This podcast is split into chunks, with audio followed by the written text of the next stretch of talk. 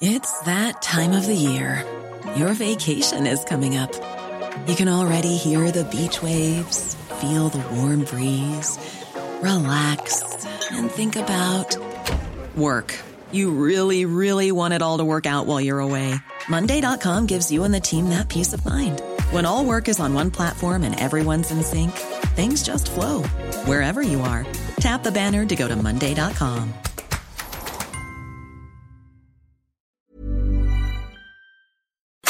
La HCL se comparte, se ve y ahora también se escucha. El dedo en la llaga.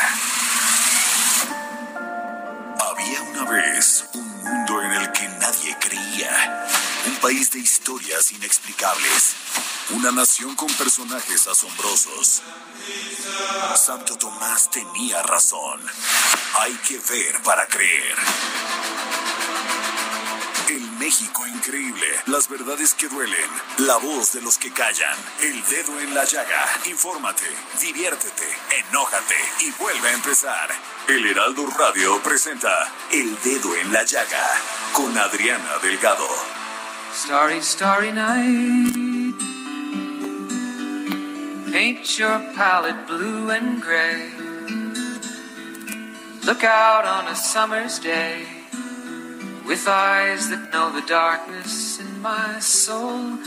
Shadows on the hills. Sketch the trees and the daffodils.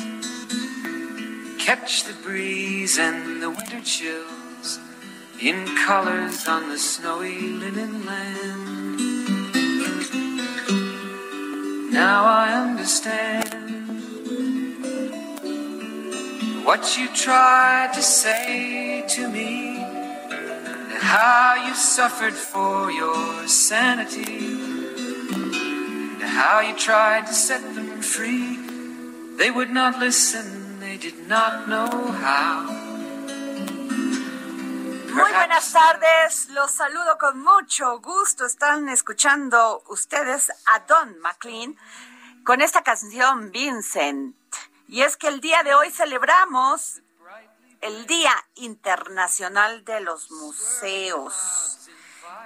Y esta canción está en el número uno del playlist que el Museo de Arte de Nueva York, el MoMA, ha publicado con el objeto de dar a conocer las canciones más importantes sobre obras de arte o artistas. Vincent, pues es un tributo al pintor Vincent Van Gogh y estuvo inspirada en la famosa obra del pintor Starry Nights.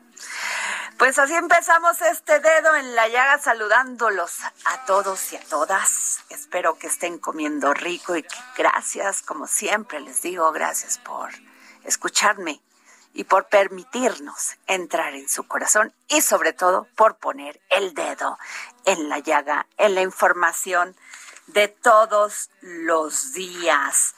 Y sin duda, fíjense que hay muchísima información. Hoy voy a tener a la, a la, que además la admiro mucho porque es una mujer que ha dado la pelea en el Instituto Electoral por las mujeres, porque seamos visibles, porque estemos presentes.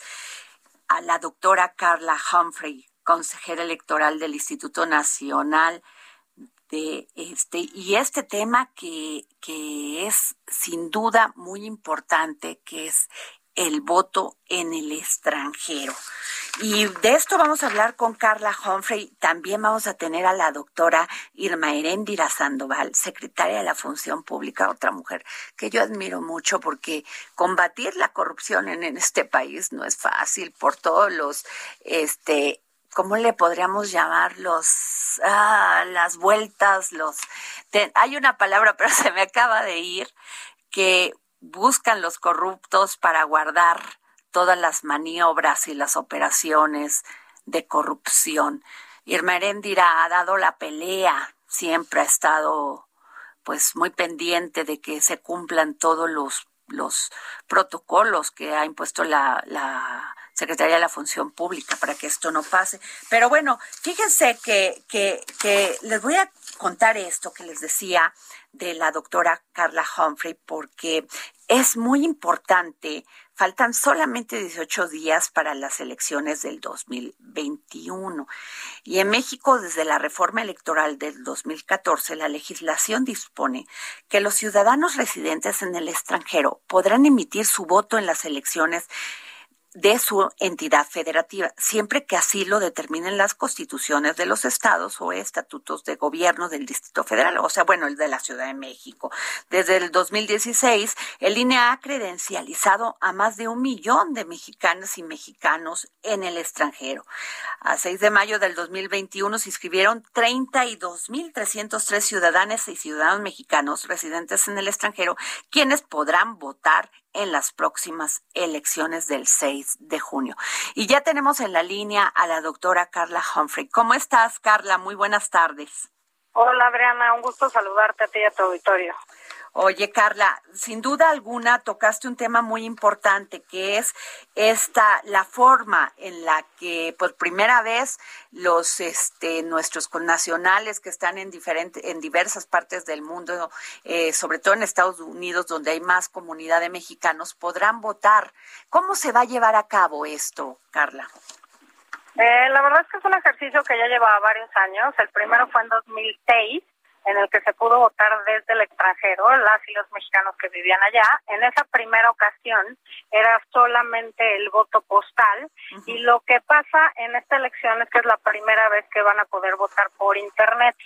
Cuestión que ya hacíamos en otras entidades, por ejemplo en la Ciudad de México, en el 2012 se votó ya eh, por internet por la jefatura de gobierno y ahora lo que hace el INE, que pues en cosas tecnológicas la verdad es que está muy atrasado, es eh, autorizar por primera vez a que 11 entidades federativas utilicen tanto el voto postal como el electrónico para estas 11 gubernaturas que su ley local, como bien dijiste, eh, posibilita que voten las y los mexicanos en el extranjero y una diputación migrante en la Ciudad de México y una diputación por representación proporcional en Jalisco.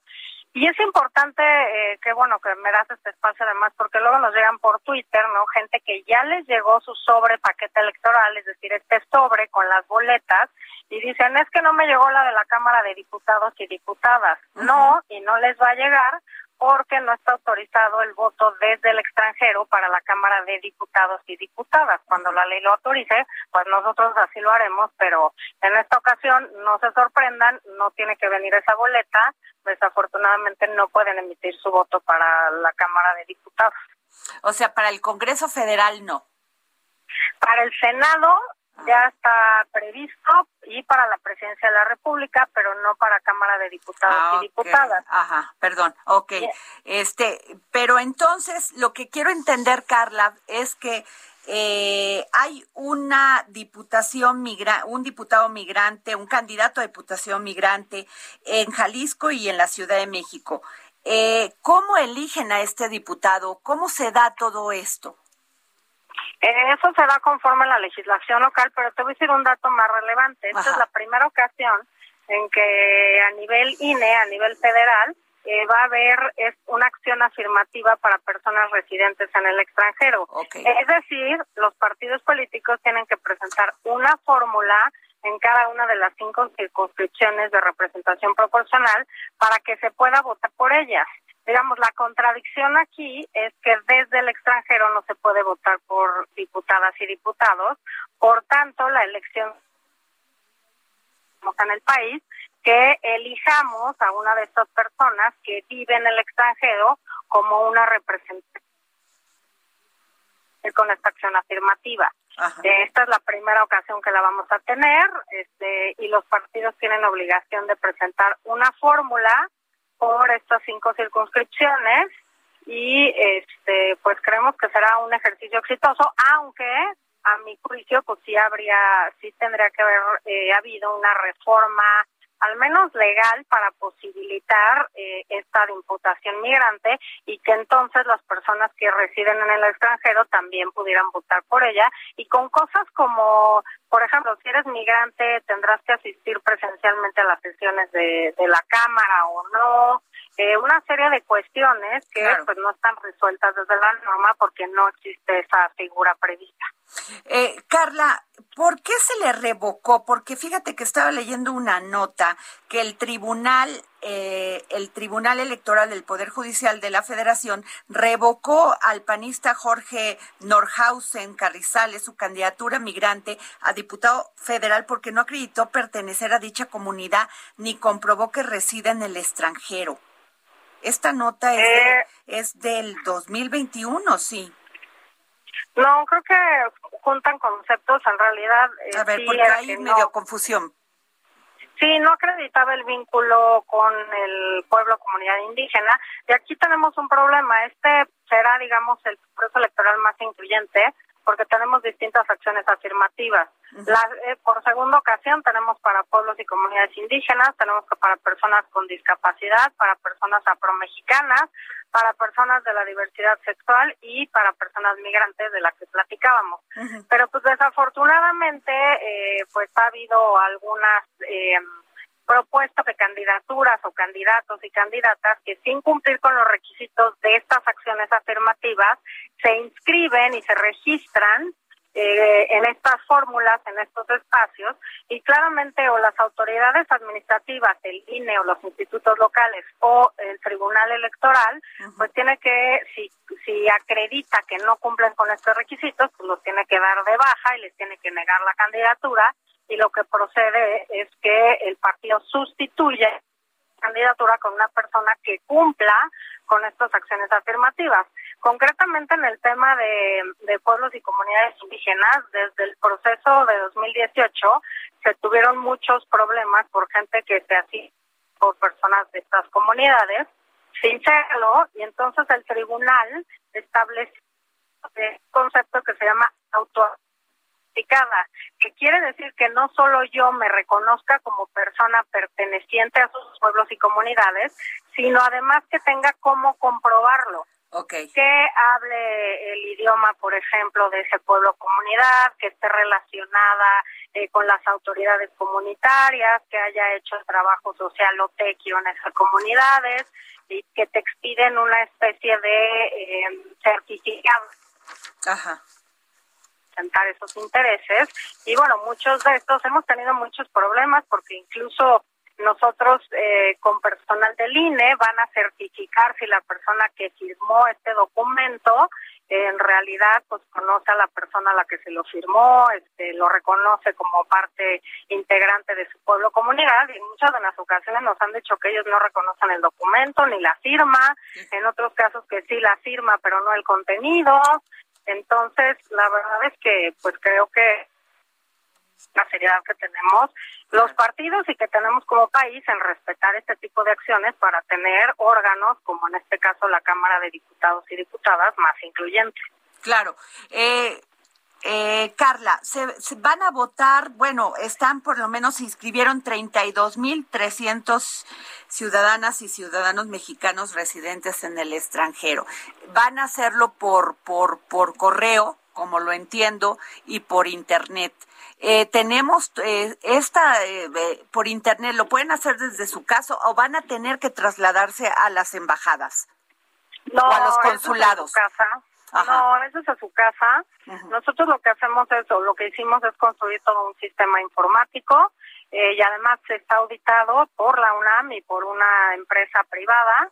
Eh, ¿Qué se hace es tener un sistema, de hecho se abre ya el 22 de mayo, podrán votar desde el 22 de mayo al 6 de junio y lo que se hacen es eh, mandar determinados tipos, obviamente, de comunicación vía email o vía SMS para que cuenten con sus claves de acceso, luego ellos generan su contraseña, eh, luego entonces podrán accesar al sistema, emitir tu voto, que te permite además eh, poner un candidato no registrado o confirmar el sentido de tu voto. Y después te llegará un código de estos QR un, para eh, que tú tengas, digamos, eh, comprobación de que tu voto se emitió y de que tu voto se contó, que entrara una bóveda, digamos, para desvincular a la persona que votó del sentido de su voto y esta bóveda la abriremos, la abriremos el propio 6 eh, de julio, el día de la elección. Pues muchas gracias, querida Carla Humphrey, consejera este electoral del Instituto Nacional Electoral. Muchísimas gracias por habernos tomado la llamada para el dedo en la llaga. Gracias a ti, estoy a tus órdenes y un saludo grande. Gracias. Pues ahí está.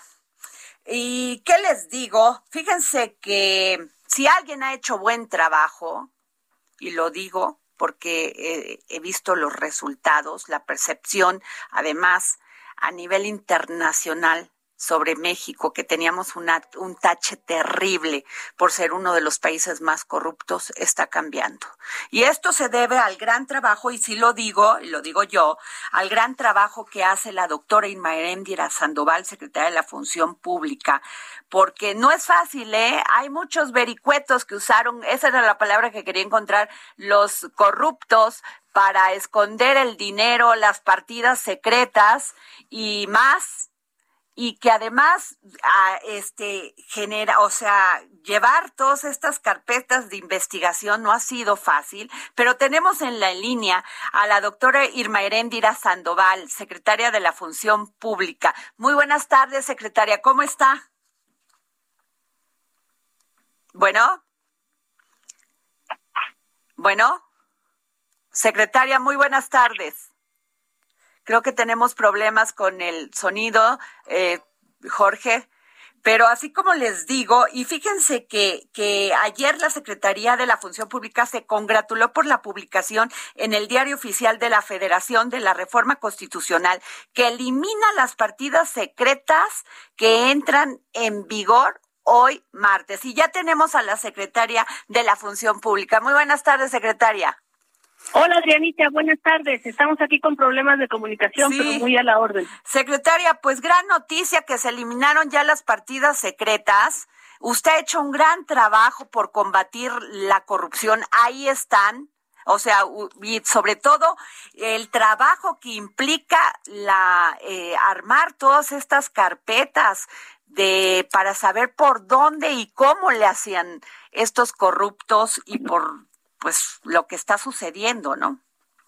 Sí, efectivamente es muy importante, histórico, eh, en que no solamente se elimine eh, las partidas secretas, sino que se prohíban, eh, Adrianita. Eso es lo más trascendental en términos de la reforma constitucional que se aprobó, no solamente por consenso de todas las fuerzas políticas eh, a nivel de del Congreso de la Unión, sino en pues diferentes congresos locales. Es decir, hay hay todo un ánimo eh, que nos que nos conjunta a los mexicanos de ya no permitir este este emblema de, del abuso que son las partidas secretas. Es es, es un, una figura que surgió precisamente con la antidemocracia con el presidencialismo con las facultades excesivas en, en un solo hombre que en este caso eh, era la figura del presidente. Y entonces eh, el hecho de que hayamos llegado a este punto histórico en el cual se prohíben, no solamente se van vaciando de contenido con su eliminación del presupuesto, sino una prohibición constitucional en, en el artículo 74 de nuestra Constitución, pues es histórico y es digno de celebrarse. Claro, además son, fueron 80 años. 80 años que existieron estas partidas secretas y que muchos llaman las cajas negras. Sí, en efecto, es, es eh, un camino de antidemocracia que eh, surge pues desde el comienzo de, del siglo XX y que nos costó pues otro siglo, ahora hasta el siglo XXI, pues lograr su, su eliminación de la, de la constitucionalidad. Eh, surgen pues de, de, la época del carrancismo, pero tienen su vida eh, más plena, es decir, su momento dorado eh, en el neoliberalismo. Yo sí quiero subrayar que, que la verdad en ese momento histórico y político en el cual el interés privado es lo que rige sobre el interés público, que es el neoliberalismo, eh, las partidas secretas eh, estuvieron muy muy abultadas, ¿no? En particular los exenios del presidente Carlos Salinas de Gortari, incluso desde el presidente que le antecedió, que es el, digamos, el padre del neoliberalismo en México, que es Miguel de la Madrid. Sí, eh, que, dijo que, que dijo que el presidente Salinas se había robado la mitad de la, de la partida secreta.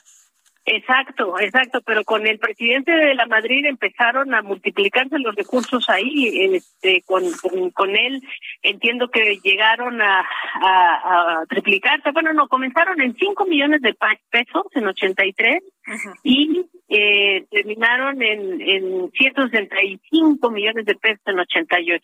Y evidentemente este, el presidente Carlos Salinas de Gortari pues, este, lo, lo aumentó aún más en términos del abuso de, de poder y de concentración de, de los recursos de las partidas totalmente opacas. Secretaria, ¿y no había ni siquiera un comprobante de en qué usaba, o sea, hacia dónde iba este dinero? O sea, no decían aquí, porque me acuerdo mucho que la, había un gran debate, bueno, y debate y, y denuncias sobre el uso de dinero que no era comprobado, que no, este, en la Procuraduría General de la República y en los gobiernos, en la Auditoría Superior de, de la Federación que hacía estos señalamientos.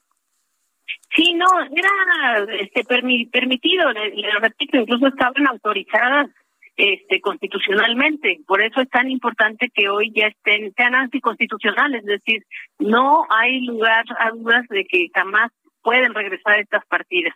Eh, la, transparencia llegó para quedarse y la transparencia llegó para quedarse con, una visión democrática, una visión expansiva, una visión antiautoritaria, porque la transparencia de estimulación y la transparencia de nada más este de competencias eh, vanas no nos no nos llevó muy lejos porque la transparencia también surgió antes de la verdadera transformación y hoy la transparencia pues es esta transparencia democrática expansiva que prohíbe las partidas secretas. Eh, secretaria, y otro punto, eh, estamos en el periodo para que los servidores públicos presenten su declaración patrimonial y de interés.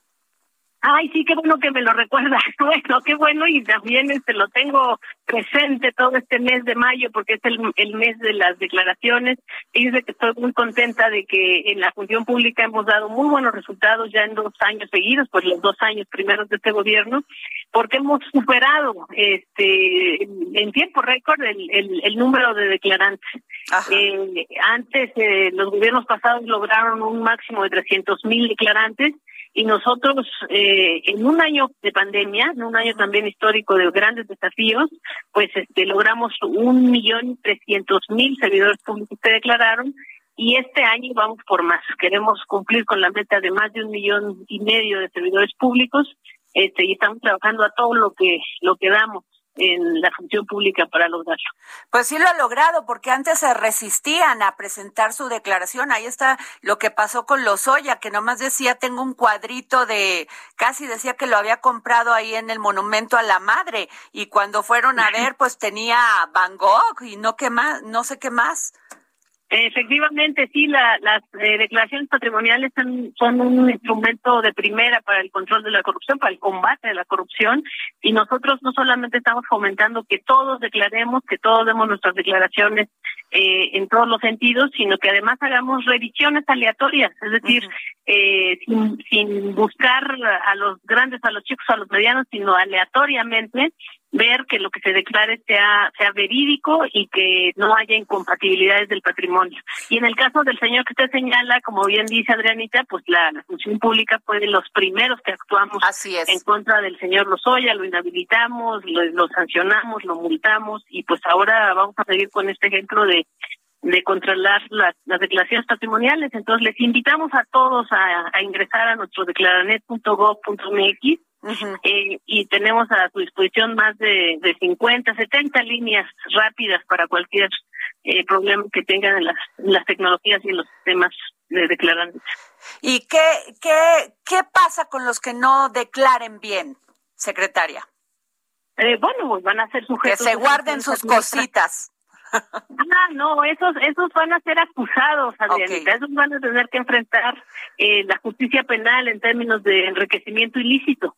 Pero, pero yo digo, los que no declaren en tiempo, pues también van a tener problemas administrativos. Entonces les, les suplico a todos, les invito a todos, les conmino a que declaremos eh, nuestros patrimonios y sobre todo nuestros intereses. Fíjense que ahora es más importante porque también declaramos nuestros intereses para, para tener mucha claridad en, la, función pública.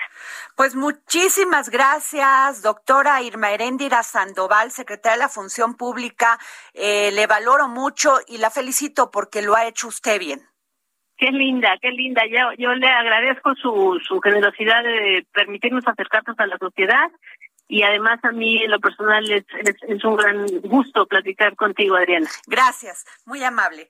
Bueno, pues ahí estuvo la secretaria de la Función Pública, doctora Irma Heréndira Sandoval, eh, y lo que dijo, ¿eh? Si no declaran sus patrimonios y sus intereses, señores funcionarios públicos, ahí les va a llegar y ya no va a haber nada de que, oye, este, luego lo hago o me escondí esto. Aguas, va la guillotina. Nos vamos a un corte y regresamos hoy a arroba Adri Delgado Ruiz. Mándeme tuititos, mensajitos, lo que quiera usted.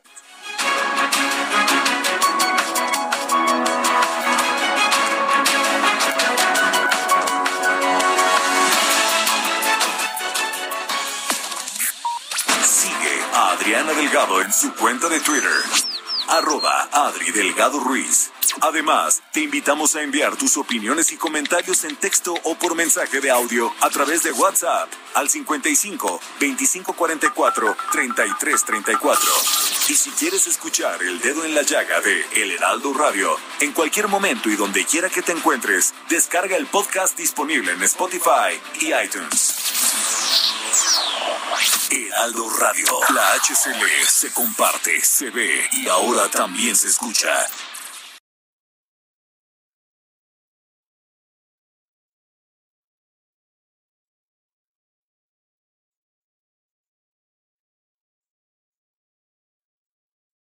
Heraldo Radio. La HCL se comparte, se ve y ahora también se escucha.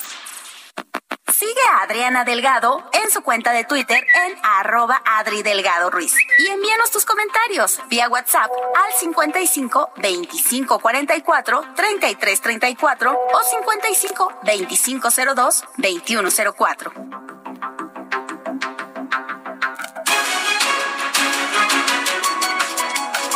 Regresamos aquí al dedo en la llaga. Yo soy Adriana Delgado. Nos escuchan por la 98.5 FM del Heraldo Radio. Si quieren revivir todas nuestras entrevistas, las puede usted buscar en Spotify. ¿Y dónde más, señor productor? Sí, claro, de el Spotify y ahí se llama el, el podcast este El dedo en la llaga y en iTunes. Es que me está aquí echando este el productor y a veces no le entiendo. Bueno, pero fíjense que si de algo estoy orgullosa de trabajar en el Heraldo, es que aquí sí no solamente decimos, sino que hacemos. Y desde que se inició, pues desde que fue más visible la lucha de las mujeres en México, Cristina Mieres se dio a la tarea de hacer un espacio donde las mujeres pudiéramos opinar, pudiéramos este, gritar también. Y se creó este, este espacio en el Heraldo de México impreso, este suplemento, donde la jefa Andrea Merlos pues es parte importante que se llama Mente Mujer. Y hoy tenemos a Miriam Lira, editora del suplemento GastroLab e integrante del equipo de Mente Mujer del Heraldo de México, con este tema, las nenis, mujeres que han hecho de las redes sociales un canal de venta para salir adelante durante la pandemia. Mente Mujer, un espacio en donde damos voz a la mente de todas las mujeres, con Adriana Delgado. Hola, ¿qué tal Adri? amigos del dedo en la llaga? Muy feliz martes para todos ustedes. Yo soy Miriam Lira y el día de hoy no vengo a platicarles de comida. Vengo a hablar de un suplemento espléndido que tenemos en el Heraldo de México y que tiene el único fin de empoderar a todas las mujeres mexicanas, de generar lazos y sinergias entre ellas para que podamos tener más oportunidades cada vez. Les estoy hablando de Mente Mujer. Este suplemento que seguramente algunos de ustedes ya saben publica todos los lunes y todos los viernes dentro de las páginas del Heraldo. Y pues bueno, vengo a platicarles qué salió en sus páginas este lunes. Es un tema que a mí en lo particular me gusta muchísimo porque se habla de mujeres luchonas, trabajadoras, que buscan cualquier medio para salir adelante. Les estoy hablando de las nenis. ¿Quién no ha escuchado hablar de las nenis? Todas estas mujeres que han hecho de los canales digitales un medio muy importante para generar ventas, para vender productos de cualquier tipo. Y pues bueno, justamente tienen ese nombre porque es muy famosa y muy popular esa frase que dice, hola Neni, ¿cómo estás? ¿Ya viste el catálogo de esta semana o de este mes? Y pues prácticamente nadie se escapa a pues a esta estrategia cariñosa de venta y pues casi siempre terminamos comprándoles al menos uno de sus productos. Y pues bueno, las nenis son muy importantes dentro de la economía nacional debido a que pues están generando una cantidad de, de dinero impresionante. Eh, durante este 2020 se hizo un estudio por medio de la UNAM y registraron ganancias de 9.5 millones de pesos diarios mediante e-commerce. Así es que para que no les digan que no generan una gran cantidad de ingresos, las nenis vienen pateando la puerta fuertemente durante toda esta temporada de pandemia que tanto nos ha pues pegado a todos y ellas han sacado la casta para generar estos recursos para sus familias. Recordemos que durante 2020 cerca de 1.3 millones de mujeres perdieron su empleo durante todo el brote de COVID, esto de acuerdo con el INEGI. Sin embargo, ofrecer productos por redes sociales, por internet, le ha dado ingresos a más de 13 millones de mexicanas alrededor de toda la República Mexicana. Así es que, pues yo me atrevería a decir que todas en algún momento de nuestra vida, todas y todos hemos sido parte del fenómeno neni, ya sea vendiendo algo o del otro lado comprando algún alguna cosa, algún producto que ellas nos ofrecen. Y de acuerdo también con el INEGI, las mujeres son las que más comercios, restaurantes y servicios tienen en nuestro país. Sin embargo, todavía no alcanzamos el mismo ingreso que llegan a tener los hombres. Pero bueno,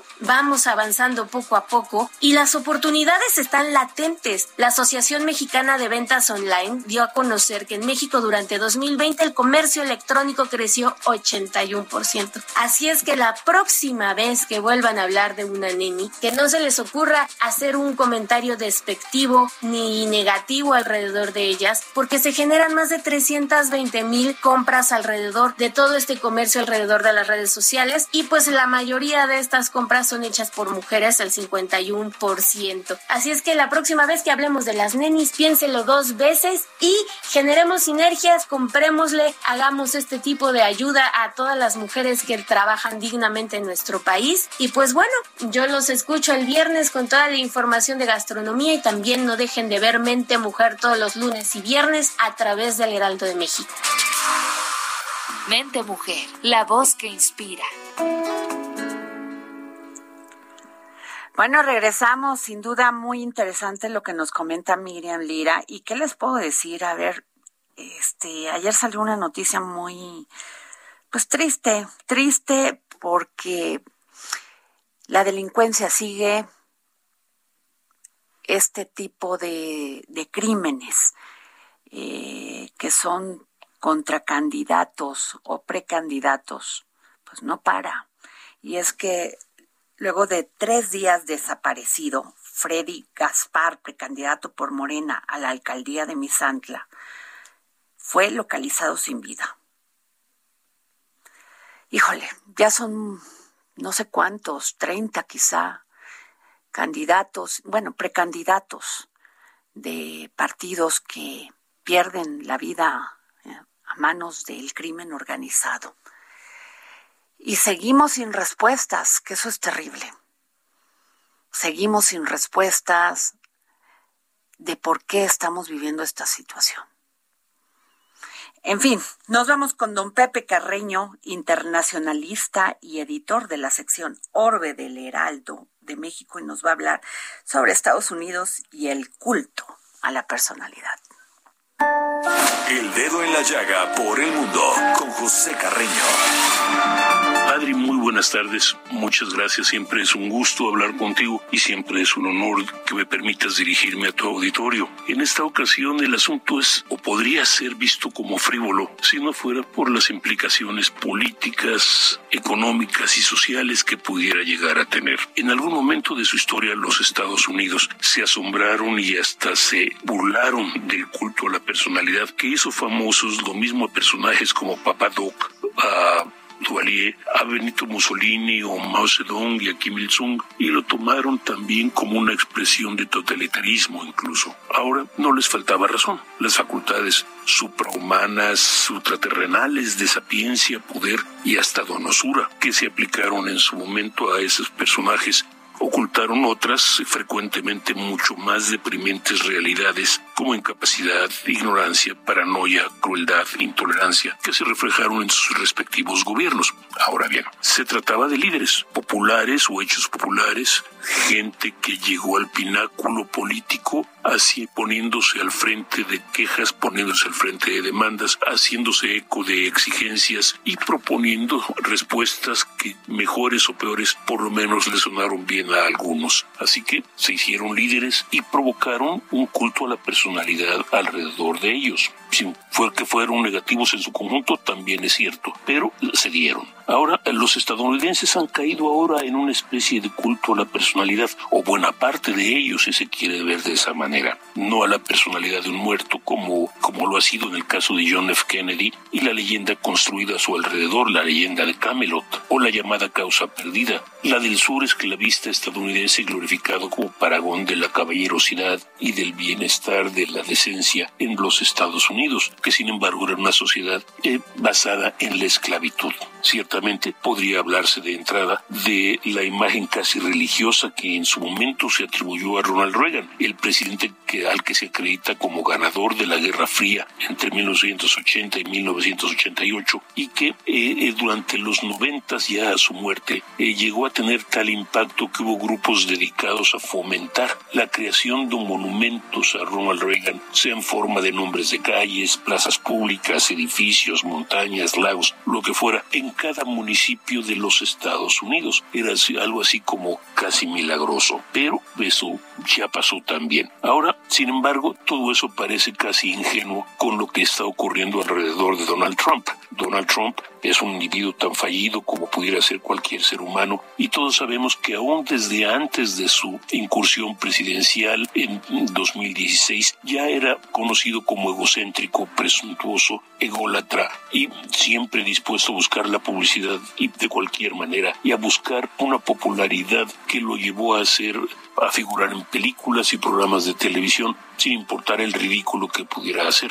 Llegó a presidente, sin embargo, y ahora ese presidente como presidente se ha convertido en el eje de un culto a la personalidad. Ahora él es el centro del Partido Republicano, es el hombre que determina quién es republicano o no, o más bien la lealtad a la idea de Donald Trump es lo que determina quién es republicano y quién no lo es. Y los republicanos para tener algún tipo de adelanto, para poder avanzar dentro del partido, tienen que expresar fe en Donald Trump y lealtad en ese personaje. Eso a lo mejor no es cultura personalidad desde un punto de vista de psicología de masas, pero es una fuerza considerable, sobre todo asumiendo que el Partido Republicano parece determinado a dejar atrás sus alineamientos tradicionales para sustituirlos por un Trump que no representa más que resentimiento. Así que, pues sí, tal vez no es un culto a la personalidad tradicional, pero sí es el culto al líder y un nuevo culto a la personalidad en un país que decía ser inmune a eso. Muchísimas gracias, Adri. Hasta la próxima. Bueno, pues se acuerdan ustedes, gracias, don Pepe. ¿Se acuerdan ustedes de este caso que hemos estado dando seguimiento sobre este diputado de Morena, Benjamín Saúl Huerta, que violó aquí en la Ciudad de México, bueno, presuntamente, presuntamente violó a un joven menor de edad de Puebla. Y mientras él, mientras este diputado, porque busca la reelección, se mantiene en Puebla como candidato a diputado federal por Morena, la familia del menor, que lo acusa de violación agravada, puso a la venta su casa para abandonar la comunidad de San Francisco, Totimehuacán. El diputado federal, el diputado Benjamín Saúl Huerta, pues no ha acudido ante el INE a ratificar su decisión de renunciar a reelegirse como diputado en el Distrito 11. O sea, eso quiere decir que, que pues van a, va a seguir en la boleta. Fíjese nada más. O sea, es ahí donde, donde quedó el Estado de Derecho, dónde quedó las, las instituciones de procuración de justicia. La verdad, ese es el tema que a mí sí me desilusiona mucho, porque ustedes se acordarán, pues que esto fue en, en un hotel aquí en la Ciudad de México y que pues la mamá había permitido que este joven pues pudiera, pudiese trabajar con este diputado y este diputado pues él dice que no hizo nada, pero la acusación del joven es verdaderamente demoledora. Pero bueno, ahí se las dejo y por favor no dejen de leer mi columna porque hoy publico, está en la página 6 del Heraldo de México, una corte legisladora. Bueno, pero ya tenemos a nuestro compañero Almaquio García. Almaquio, ¿cómo estás? Hola, Dina, ¿cómo te va? Muy buenas tardes, Oye, amigos del auditorio. Gracias, Almaquio. Oye, Almaquio, ¿Qué onda? ¿Cómo que va a seguir apareciendo este diputado Benjamín Saúl Huerta en la boleta? Sí, fíjate que él tenía que, había renunciado a su candidatura, a reelegirse como diputado federal, pero tenía que ir al, ante el INE, ante el Instituto Nacional Electoral para confirmar esa renuncia. No lo hizo, no lo hizo y por lo tanto ante, ante esta situación, bueno, pues el INE ya mandó a, a imprimir las boletas y va a aparecer en la boleta el próximo 6 el próximo 6 de junio este señor Benjamín Saúl Huerta, quien pues fue acusado, como recordará el auditorio, fue acusado precisamente de abuso sexual, violación agravada en contra de un menor de eh, Puebla y este señor pues mantiene la candidatura como diputado federal por Morena y la situación es que por la familia del menor ante todas estas situaciones tuvo que poner en venta su casa para abandonar y abandonar la comunidad de San Francisco Totimehuacán. El diputado federal pues no acudió ante el INE y continuará siendo oficialmente candidato de diputado federal en el distrito número 11. Tras hechos que pero, pero perdón, Almaquio, el INE no le puede revocar esto. Bueno, no es un tribunal, ¿verdad? Pero, o sea, perdón, el señor está siendo investigado por un delito que no es menor. Exactamente, pero no, no hay todavía una, eh, eh, digamos, una vinculación a proceso y por lo tanto, pues el señor es es eh, desafortunadamente inocente hasta que se compruebe todo lo contrario. Pero imagínate que pasen las elecciones, faltan 18 días al maquio, que voten por él, que gane, si es que gana, ¿verdad? Que gane, va a tener fuero. Va a tener fuero, y por eso se, se tiene que acelerar precisamente la... Eh, el juicio de procedencia. Bueno, de hecho tiene fuero ahorita, pero nomás va a, a, este a, a ¿cómo se dice? A, pues a tener doble fuero, o sea, aparte del fuero que tiene, no se lo pueden quitar y sigue el próximo. Sí, sí, sí, pero si se acelera el juicio de procedencia que está en la Cámara de Diputados, le pueden quitar el fuero antes de que termine esta legislatura y bueno, ya la, la Fiscalía General de Justicia puede ordenar una, puede mandar esta orden de aprehensión en su contra y bueno, ya puede detenerlo.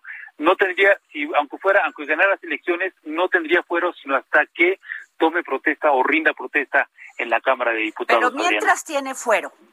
mientras tiene fuero, exactamente está cubierto por este fuero constitucional y bueno, pues desafortunadamente lo que son perjudicados en este momento son los familiares y el menor, que bueno, pues ya tienen que abandonar su comunidad porque han recibido amenazas. La gente del tianguis donde trabajaba ya no los quiere, no pueden, no pueden este, aceptar que regresen a trabajar. Y bueno, pues efectivamente la señora María y el señor Raúl pues tienen que enfrentar toda esta situación ante pues el abuso que realizó el diputado federal de Morena. Híjole, pues ojalá se haga justicia porque pues la denuncia es muy clara, eh, han declarado, él también apareció misteriosamente en la televisión, muy perfumadito, muy peinadito, diciendo que no había cometido ningún delito, pero eh, no es la primera vez, hay otra denuncia, creo que de otro joven, o sea, Dios, ¿por qué la, la, la impartición de justicia no es pronta? A partir de a partir del 21 de abril, cuando se registraron estos lamentables hechos en el hotel de la colonia Juárez, apareció al día siguiente otra persona, otro menor de edad, que presentó una denuncia precisamente por el abuso sexual y hubo un tercero que también, eh, pues, eh, dio a conocer que el diputado federal había abusado de él. Él ya es mayor de edad, ya es adulto, ya tiene más de 18 años, pero también indicó que con el mismo modus operandi Saúl Huerta eh, pues abusó, abusó de él y abusó de la confianza de toda la gente que pues ha permitido que los menores de edad pues intenten trabajar con él en la Cámara de Diputados. Y quien lo hace una vez, Maquio no lo hace, o sea, quien lo hace una vez ya lo hizo varias veces, o sea, perdón, o sea, ya van dos veces, debe haberlo hecho muchas más, ¿eh? Imagínate, 67 años de edad aproximadamente lo que tiene el diputado, 62, 62 años de edad lo que tiene el diputado. Pero no es la primera vez que efectivamente lo hace y, con toda la situación que se ha registrado como político, bueno, pues ha de haber aprovechado de las circunstancias, de la pobreza, de la necesidad de mucha gente que, bueno, pues le ha dado la confianza a este personaje que desafortunadamente y afortunadamente, pues eh, este menor denunció ante las autoridades y que, bueno, pues ya están investigándolo. Pero ya, por lo pronto, esperemos que pues la ley no lo proteja, que le quiten el fuero constitucional y que efectivamente, como tú dices, el INE pues le revoque esta esta candidatura, pues porque pues yo me imagino que, que, es un proceso y bueno pues el INE sí podría. No sé hasta qué punto pueda este el INE hacerlo. Eh, Almaquio tienes tú este esa información ahorita lo voy a checar porque ya debieron haberlo hecho lo que pueden hacer es en la Cámara de Diputados eh los que tienen el poder para quitarle ahorita en esos momentos el fuero constitucional pero ¿y la candidatura? Pero eh, si la candidatura, si, llegan a tener un, y Morena tampoco ha dicho nada, es que es increíble. Bueno, es que de veras es. Se han quedado callados. Se han quedado callados. Pero bueno, gracias Almaquio, gracias por tomarnos la llamada. Que tengas buena tarde, hasta luego. Bueno, y nos vamos con Bernardo Noval, que está en Madrid. El arte en los ojos de Bernardo Noval.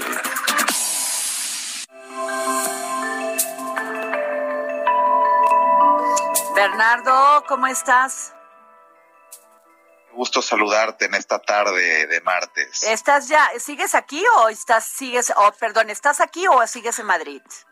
No, sigo en Madrid, Adriana, porque bueno, ahora estamos viviendo eh, la Semana del Arte aquí en Madrid, con muchos eventos vinculados a la cultura. Hoy celebramos justo el Día Internacional de los Museos, Adriana, y pues muy emocionado porque pues aquí la vida empieza ya a recobrarse después del COVID, aunque faltan vacunas, pero bueno, la escena cultural empieza a retomar y eso, eso pues genera una gran conversación entre, entre la gente y pues esperando que pronto suceda lo mismo en las, ya en nuestro país, en México. Claro. Eh, oye, ah. Bernardo, ya abrieron todos los museos en Madrid todos los museos en Madrid. Ahora estamos aquí justo con, nos, nos, trajimos una selección de 14 artistas mexicanos a la Feria de Arquitectura Casa de Cor en el centro de Madrid. Y pues son artistas emergentes de mediana carrera y pues justamente en este, en este contexto de, después de, pues de haber estado cerrado muchos meses, la gente ya tiene ganas de salir y de convivir con el arte y pues con los museos. Te digo que hoy todos los museos fueron gratuitos, abrieron, generaron activaciones y un poco pues ya fomentaron que la cultura siga siendo parte de lo que nos ha alimentado en esta pandemia, querida Adriana.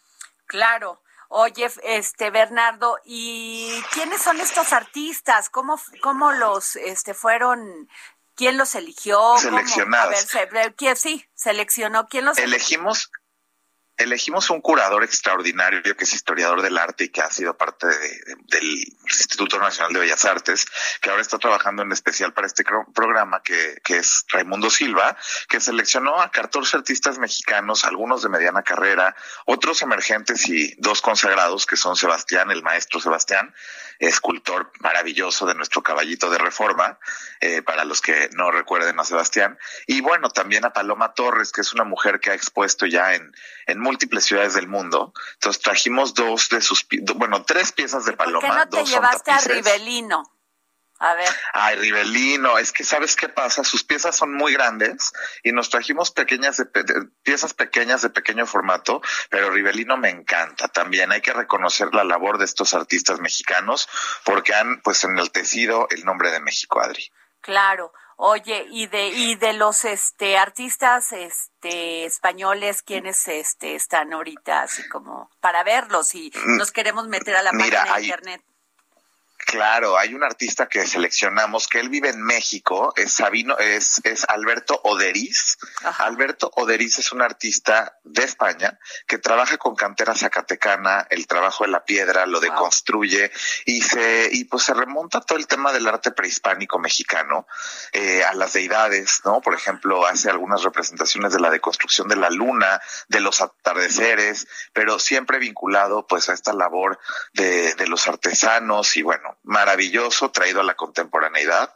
Lo tienen que conocer, es el, es el Alberto Odariz. Y luego tenemos también una selección de artistas emergentes como Sabino Huizu, de Oaxaca, eh, del Istmo, de Tehuantepec. Ay, me encanta, Sabino, es este, es como con carbón, ¿no? Exacto, justo. A ver, ¿cómo se le llama la técnica? ¿Cómo se le llama? Pues mira, es, es que justo es un carbón, o sea, el, la pieza que nos trajimos es un carbón que representa unas calaveras mexicanas Exacto, en técnica de carboncillo. ¿no? Y, ya nos tenemos que ir, mi Bernie, pero a ver si hablamos de Sabino, es un gran, gran artista oaxaqueño. Muchísimas gracias. Y lo entrevistamos, Adriana. Gracias por tu espacio. Hasta, Hasta luego. Gracias, Bernardo. Pues ya fue todo el día de hoy. Nos vemos mañana aquí para seguir poniendo el dedo en la llaga.